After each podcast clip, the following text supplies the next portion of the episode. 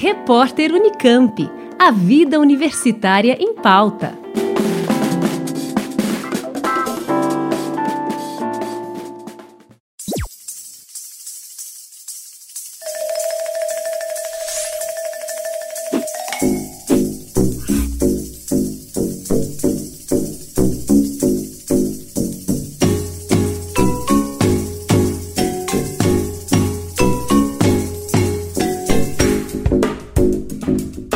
Parece missão impossível, mas não é. Transformar o que a maior parte das pessoas vê como lixo em arte é o que vem sendo feito há alguns anos pelo músico Paulo Salmassi. Ele se formou no Instituto de Artes da Unicamp em 2009 e alguns anos depois criou o projeto Rádio Sucata, que tem como protagonistas instrumentos construídos com materiais recicláveis e inusitados uma história que começou de maneira despretensiosa quando um dia Paulo olhou diferente para um tubo de papelão.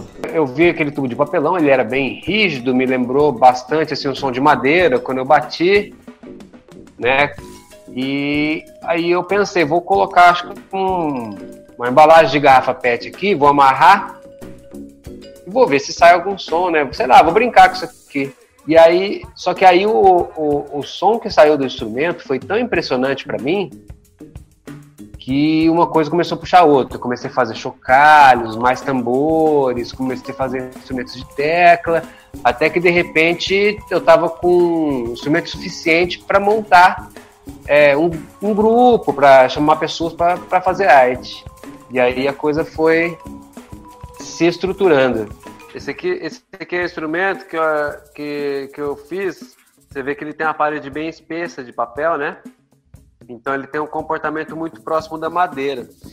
Então o que aconteceu? Quando eu vi esse papelão, eu dei esse toquinho e ouvi esse barulho parecido com a madeira. E aí me deu um estalo, né, de tentar fazer um instrumento, porque se parecia com a madeira. Eu imaginei que ele pudesse aguentar a tensão dessas cordinhas, né? Que as cordinhas são bem esticadas. Aí eu cortei uma garrafa PET, aquela de 2 litros, coloquei aqui. A princípio eu ia, eu ia inventando as coisas aqui com o que eu tinha. Tinha uns materiais que eu imaginava que podia fazer um tambor ou qualquer outro instrumento. Eu ia fazendo. Sem planejamento. Mas aí quando eu comecei a fazer o trabalho artístico, aí eu comecei a ir atrás das necessidades. Então, se eu precisava de um tambor grave, eu tive que quebrando a cabeça até descobrir uma maneira de criar uma maneira, de, de fazer uma colagem na chapa de raio-x para poder fazer um tambor grande. Então eu lembro que na época foi um desafio que tipo de cola que eu vou usar, que material que eu vou usar, conseguir, né? É, esse instrumento aqui de latinha, o baixo lata, eu fiz uns tubos, só que ele tinha acho que uns 3 metros de comprimento. Aí para sair para tocar tinha que desmontar, toda vez que ia desmontar, amassava lá. Nossa, era uma dor de cabeça. E ele tinha ficado super legal. Um som magnífico, grave, né, bonito. E eu, eu quebrei, quebrei, quebrei a cabeça. De, depois de alguns anos, eu consegui desenvolver aqui uma maneira de fazer a curva para poder ele dar aquelas voltas todas, né? Esse aqui, ó, marimba de vidro eu tenho um grande apreço por ele porque eu nunca tinha estudado esse instrumento, né? eu, não, eu nunca tinha tocado. E depois que eu fiz ele, eu tive a oportunidade de estudar um outro aspecto da música, que é harmonia, melodia. Então eu fiz em formato de aquário aqui. Legal. Esse instrumento ele já é conhecido tem um grupo de Minas chamado Wakiti que já faz ele, né? Só que ele faz com uma caixa de madeira tal. E aqui no meu projeto eu coloquei uma regra que eu não uso madeira. Ao longo do tempo, não só as técnicas para a construção dos instrumentos foram sendo aprimoradas por Paulo, mas também a consciência sobre a importância de disseminar a sustentabilidade como caminho. À medida que eu fazia mais um instrumento, eu ia conversando com outras pessoas e todo mundo falava essa questão da, poxa, é sustentabilidade, hoje isso aí tá na, é o assunto do, do momento, isso é importante, tem que falar disso, né? Então, a questão da sustentabilidade, ela ela está é, é, caminhando junto com a construção dos instrumentos e E eu acho que realmente, né, é, são questões necessárias para se falar. Para Paulo, no entanto, o maior potencial do projeto tem sido ressignificar a forma como olhamos para os objetos e o que merece ou não ser descartado. Se esse material reciclável ou não pode virar um instrumento, se ele tem durabilidade, né? Então ele não é um lixo qualquer que vai ser enterrado ali com lixo orgânico em um local desapropriado. Lógico, tem uma infinidade de outras de outros pontos, como é, a reutilização pra, pela indústria, consumo de energia, é, é, muita coisa, né? Mas eu assim, eu consideraria, eu, eu arriscaria deixar essa questão do descarte, a ressignificação do material como o ponto mais forte do projeto. Como explica Paulo, a Rádio Sucata não é um grupo fixo. Os artistas e parceiros são convidados de acordo com o tipo de trabalho.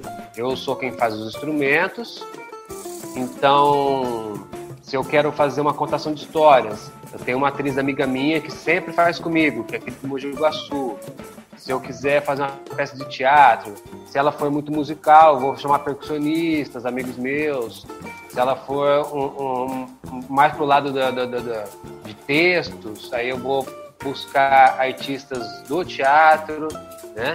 O foco do trabalho do Hatsukata acaba sendo uma mistura de, de educacional com cultural, né?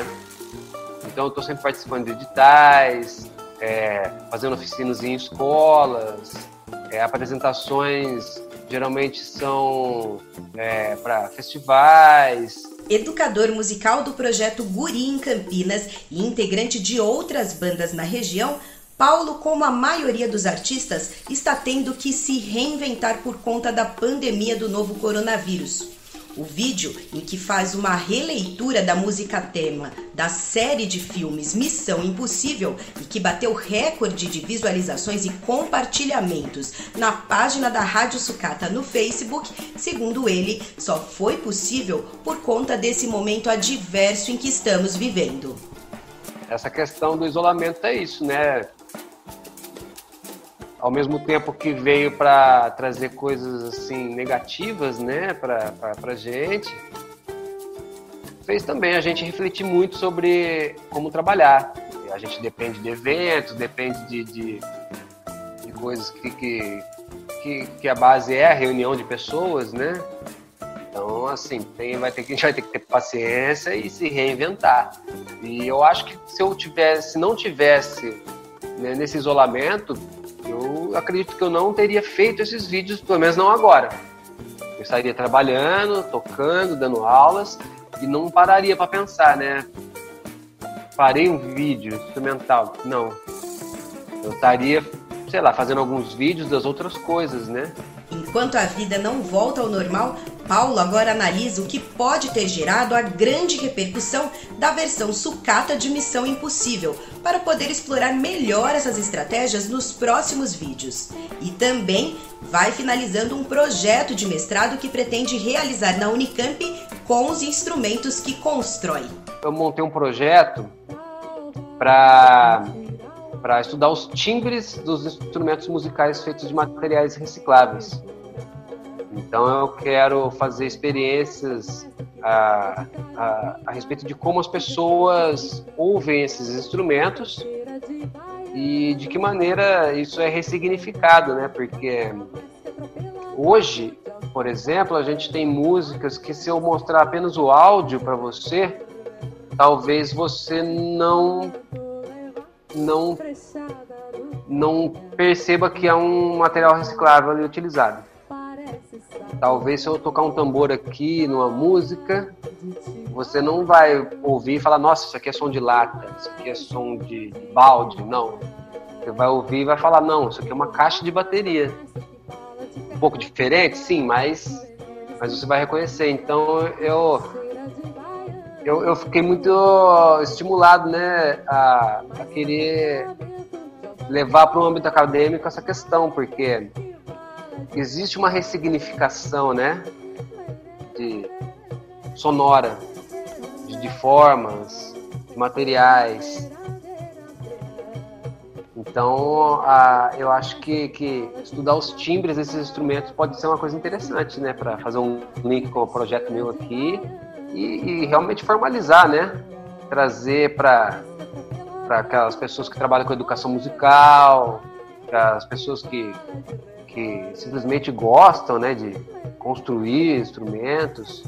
Eu imagino que possa ter uma contribuição boa né, nesse aspecto.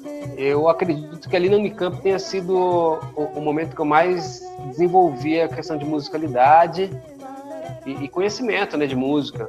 Uma outra coisa também muito interessante é que a Unicamp atrai pessoas de diversas partes do Brasil, né? eu vi muitos instrumentistas entrando ali com instrumentos é, não tão convencionais, né? Se, se, a, se, a, pessoa demonstrasse ali musicalidade e conhecimento, né, ela entrava independente do instrumento, né? Isso era uma uma coisa muito interessante.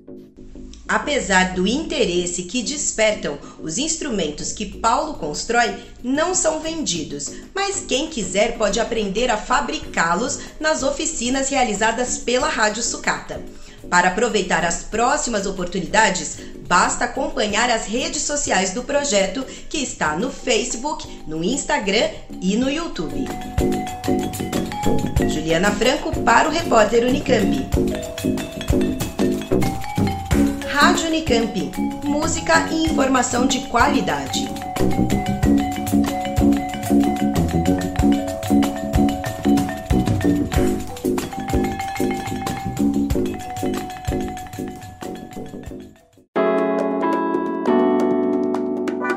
Repórter Unicamp. A vida universitária em pauta.